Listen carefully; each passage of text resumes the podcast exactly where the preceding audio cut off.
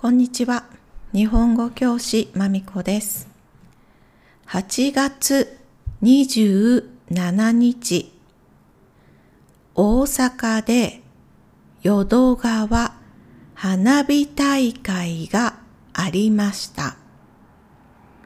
2020年、2021年は中止でした。今年みんな楽しみにしていました。日本の夜はヨーロッパの午後です。大阪に住んでいる友達と LINE で話しました。一緒に働いていた友達です。会社は淀川の近くですから、毎年花火の日には会社の屋上でバーベキューをしながら花火を見ました。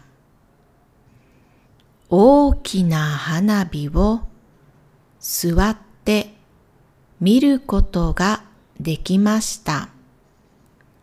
それはラッキーでした。今年はバーベキューをしませんでした。来年はできるといいですね。さて、中上級者の生徒さんたちは、時々日本人の本音と建前、それは文化ですが、でもどうして本当のことを言わないんですか？と言います。私は質問をします。本音そして建前は何ですか？大体間違えている答えを聞きます。今回は本当はどんな意味なのか説明します。チャレンジ単語はインスタグラムのポストにあります。単語を確認してからエピソードを聞いてくださいね。それでは、ビギナーズ本音と建前スタート。よく日本人は建前を言うから、そんなことを時々聞きます。そういう時、建前は悪い意味です。でも本当に悪い意味でしょうか？実は日本人もちょっと間違えている人がいます。最初に本音。本音の漢字は本当の本。そして音です。本当の音、嘘ではない本当の気持ちという意味です。正直な気持ちということもできますね。今回は2つトピックがあります。1、お友達や知り合いの間で使う建前。2ビジネスで使う建前。では1友達や知り合いの間で使う建前。もちろん好きですということはとてもいいです。でも例えば友達の誘いを断るとき。行きたくありませんというのはちょっと正直すぎますよね。すみません、ちょっと。これがテキストで勉強する断るフレーズですよね。正直すぎる意見を言うとき、ポジティブじゃない意見を言うとき、時々人を傷つけたり、失礼だったりします。そんな時に失礼じゃないようにするために使う。それが建前です。建前を言うのは話している人やグループといい関係でいたいから失礼になりたくないからです。2ビジネスで使う建前同僚とかお客様とお話しするときいいえと断りたいですが断る前に少し考えたりもう少し自分の会社とお客様の会社にいいアイディアがありますか？考えた方がいいです。その交渉方法としてビジネスで建前を使います。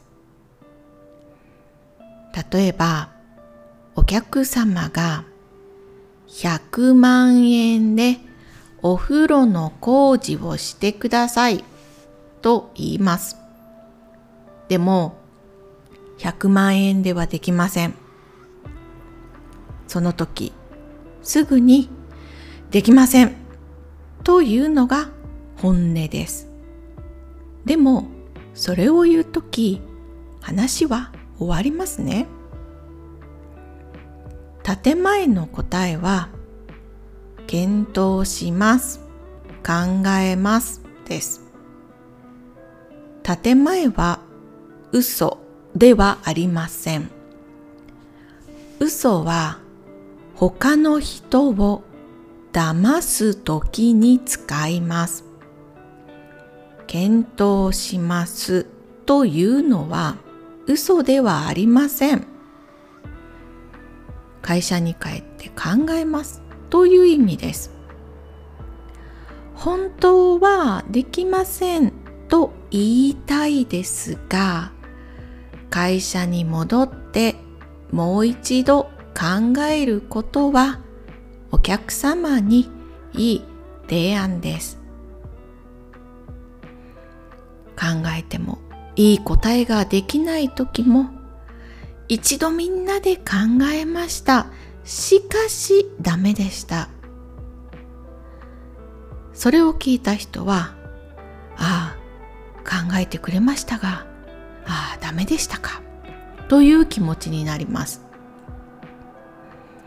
もちろん、もう一度考えた時に、いいアイディアが見つかる。それがベストなんですが。結果はダメですが、そのダメを柔らかく言うための方法、それがビジネスの建前です。最後に、京都の有名な料亭のおかみがインタビューに答えていました。本音と建前についてのインタビューでした。建前は人間関係を円滑にするためのもの。自分の気持ちを少し我慢して、その場がうまくいくならそれでいいです。喧嘩をしたり、悪い雰囲気になることもありません。終わりにみんなはいい気持ちになります。それで自分も満足できます。だから建前を使います。どうでしたか？これが日本の建前です。お上の言うことが全部を語っていますね。建前は嘘ではありません。直接言わないことで人が嫌な気持ちにならないようにする手段、方法です。でも、建前を使いすぎると仲良くなることが難しいです。タイミングなどを考えて使いましょう。今日はここまで聞いてくれてありがとうございました。終わり。